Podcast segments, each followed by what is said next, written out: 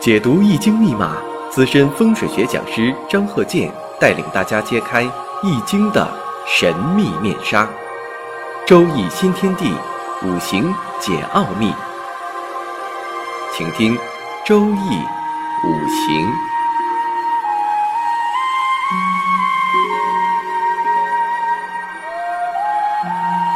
上山微电台荣誉出品。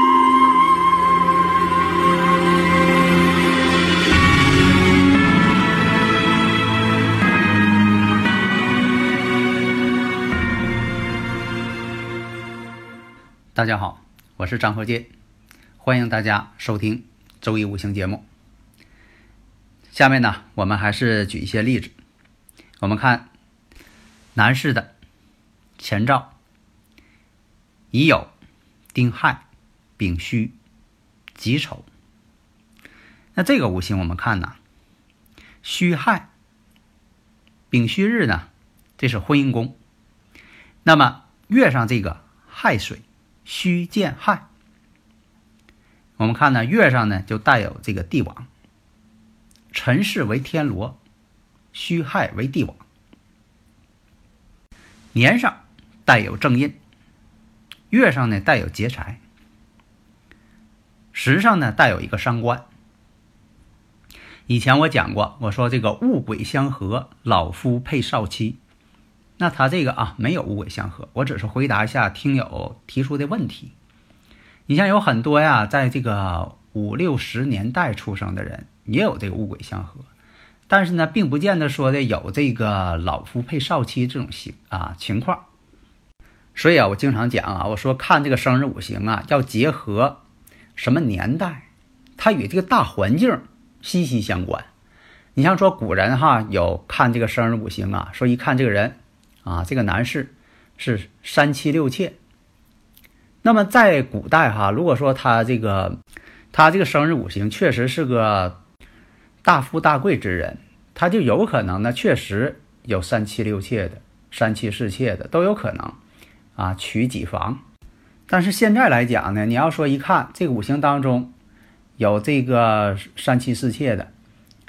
那么呢，你不能解释成说他真就是三妻四妾，也可能呢，他是结过几次婚，但是也不排除啊。你像说现在有些这个情况啊，家里边这个有自己的这个法定夫妻，那外边可能还有别人，有这种情况，但是那是极少数。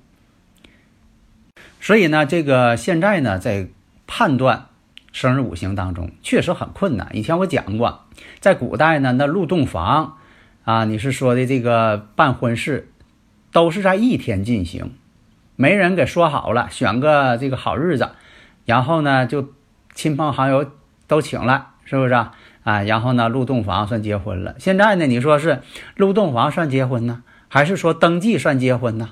还是说的这个办婚礼算结婚呢？所以说这个物鬼相合，在以前呢，确实你看有物鬼相合的呢。这个有同龄人在一起的，他们并没有说的相差很大岁数，不像我以前说的，我说有五鬼相合，呃，要比自己大六岁以上的或者大十二岁以上的这种情况。但是有一个共同特点啊，你像是现在这个年轻人呢，也有很多这个喜欢呢，就是比自己年长一些的，因为什么呢？他觉得年长的人呢很成熟，事业成功。啊，而且呢还比较有，呃人情味儿，比较这个啊能够体贴对方。另一种呢，就是说有物鬼相合或者怎么样啊，哎，他比较呢喜欢啊像自己父亲一样的丈夫，他觉得对自己很关怀。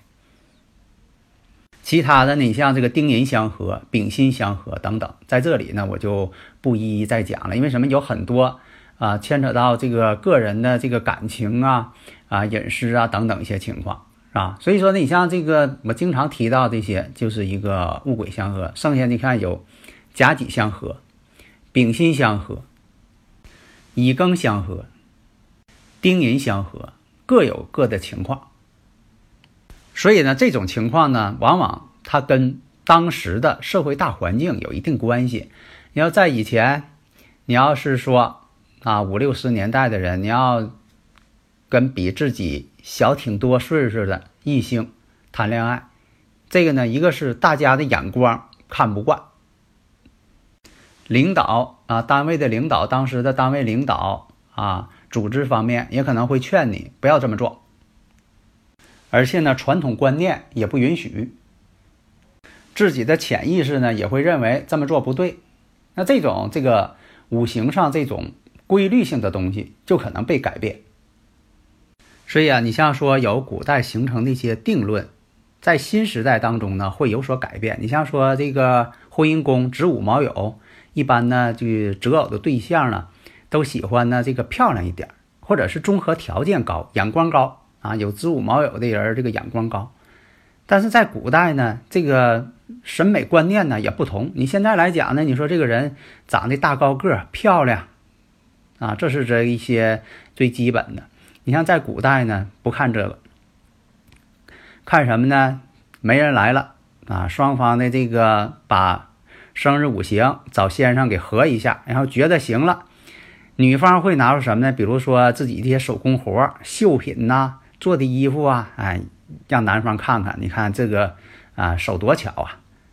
然后呢，入洞房的时候啊，也看不着人蒙个大盖头，你看不着这个。呃，女孩长得什么模样？看什么呢？看是三寸金莲。这个轿帘一打开一看，下边那两双脚，你看这个三寸金莲，哎呀，这就好。哎，撩开盖头长什么模样不在乎。所以呢，有些古书上的一些断语，我们现在呢必须要把它发展的来看。所以说，你看我呢就是学这些，研究这方面没有老师。我以前讲过，我没有老师。我就是看这个古人的书，但是呢，我会用发展的眼光去看，而不会食古不化。你不能说的古人说啥，你到现在你也不变，这个不行。所以呢，我们再回到这个生日五行，男士的前兆乙酉、丁亥、丙戌、己丑，大家呢可以分析一下这个五行的丙火是弱的，怎么去分析呢？我在这个五行大讲堂当中啊，已经是讲了很多了，专门讲这些方法。你要听专业的，就得听五行大讲堂。所以你看这个五行的这个丙火弱，那么呢，五行上看，小的时候幼年哈，小的时候家境不错，为什么呢？年上这印星为用神，因为他这丙火弱，那年上这乙木呢，则为用神，弱就得生啊，就得生福。那么呢，身弱，身弱呢又有伤官，但是呢财星呢没有透出，财星呢藏在这个年上了，所以说呢也代表呢家境不错，因为这个年上呢代表长辈，这个人呢比较重义轻财，对这个这方面啊，你为什么说他重义轻财呀？对对这个钱财不在乎，身弱不胜财的人也可能做出这种情况。爱得罪人，容易犯小人，爱得罪人。有的时候不见得说的官煞满身会是小人多。你像说有伤官的人也容易有小人，为什么呢？有伤官的人爱得罪人。大家呢如果有理论问题，可以加我微信幺三零幺九三七幺四三六。所以说有伤官的人呢，古人讲呢，官人惧之，小人恨之。当领导的人不太喜欢有伤官的人。有些人呢，周围的人，他对你呢有痛恨、羡慕、嫉妒、恨，所以啊，有伤官的人呢，大多数得不到重用。所以说，有很多有伤官生财的人呢，多数是做老板了，做个体了。为什么呢？自己说了算了，自己给自己当老板吧。所以啊，你像这个，总会发现，你说有一些，咱就讲这个。呃，一些拍的一些电影啊，拍的一些这个写的一些文章啊，还有一些创意广告啊，为什么总是看着不到位呢？因为什么呢？像这个艺术这方面，食神伤官的人搞得好，他有创意，但是呢，是有食神伤官的人呢，得不到重用。他总重用一些什么呢？比较听话的人。那比较听话的人，在创意这方面，他是弱项。所以这个生日五行呢？比较突破于传统，有伤官的人他也爱突破传统，不循规蹈矩。那么我看一下这个人呢，庚戌年结婚。那为什么是庚戌年呢？大家自己研究一下。在这里，你看，庚金对日主丙火来说是什么星啊？财星，财星到位。那么戌，这个戌土出现，这什么呢？婚姻宫出现。你看，这也是一个动婚的征兆。那么他这婚姻宫呢？刚才我讲了，见的是帝王。那么呢，他在这个乙卯年的时候离婚了。所以啊，判断生日五行呢，虽然说你要多联系、多发挥，但是你不能发挥的这个过格离谱。你像这个丙火日主要碰着这个甲辰年了，那你说这个要是个女士啊，你说这个甲辰年对她来说呢，这个甲木是丙火的偏印，辰土呢又是这个食神，那你说会不会这个印克食神呢？对孩子不好啊？不会那样的。分析你不能说逻辑混乱这么分析。那么同样呢，这个生日五行如果看这个紫微斗数。命宫生宫的组合什么呢？看命宫，命宫呢是武曲星，里边有武曲星。那么这个生宫呢有破军星，所以说这个命身组合呢为武曲破军，因此这个组合呀也是不利婚姻的。从这个紫微斗数来讲，而且呢命宫生宫，你像这个命宫有地空，生宫呢有地劫。代表什么呢？这一生啊，比较劳碌、耗财的组合，身弱不胜财。身宫呢，在福德宫，在紫微斗数当中呢，这叫什么？善财童子。那么在紫微斗数当中，甲申大限，这个禄星呢，分别引动了命宫当中的，以及这个夫妻宫当中的。这种情况，那就是什么呢？在这部大限当中有结缘的这种征兆，但是呢，我们看呢，大限当中啊，夫妻宫啊并不佳，所以呀，就是说有婚姻也会不稳定。那么婚后呢，仍然出现有这个感情上漂移的这种情况，有外遇，所以说呢，在这个流年行运当中不利感情，所以说有分手的可能。那么庚戌年，我们看紫微斗数当中这个小限也引动了夫妻宫，太岁小限夫妻宫呢也进入了这个禄星，那么呢是动婚的征兆，结婚。那我们再看乙卯年小限，这夫妻宫呢是忌讳冲的，再出现这个空劫相夹，两边儿。啊，地空地劫这一夹两边啊，那么呢，流年呢就会走桃花，所以说这一年呢离婚。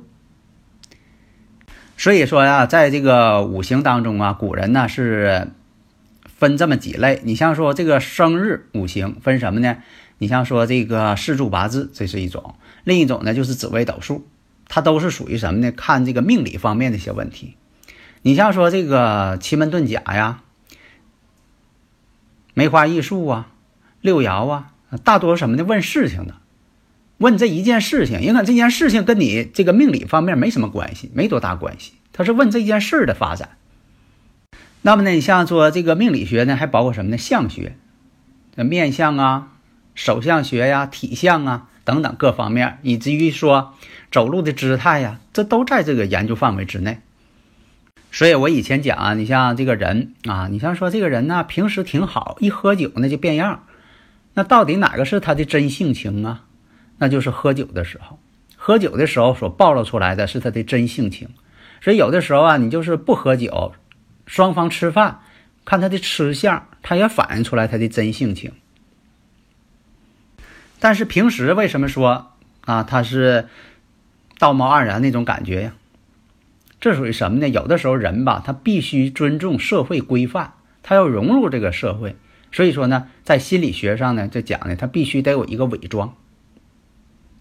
如果说他平时在社会上工作，跟喝酒喝醉了那种感觉是一样，他怎么在社会上生存呢？所以啊，从这个五行学上来讲，人呢就是从小看大，三岁之老，中间虽然有变化，那是大运所干扰的一些变化，但是总体的生日五行这四柱它不会变。也可能有些相貌上的变化，比如说这步大运他胖了，另一步大运他又瘦了，所以说不能用生日五行来判断这个人呢一生当中就是胖子或者就是瘦子，他可能胖瘦互相变化，但是他的染色体本质不会变化。所以你要看一个年龄大的人，你说这个这么大岁数了，怎么呃倚老卖老呢？你要记住，他小时候就这样，也可能他年轻时候就这样。所以说，有些人总结出来了，说这有的人吧，你看他岁数大了，他办的事儿呢也让人家生气，啊，这是属于什么呢？坏人变老了。所以呢，研究生日五行，是对未来人生的发展有很大帮助的。好的，谢谢大家。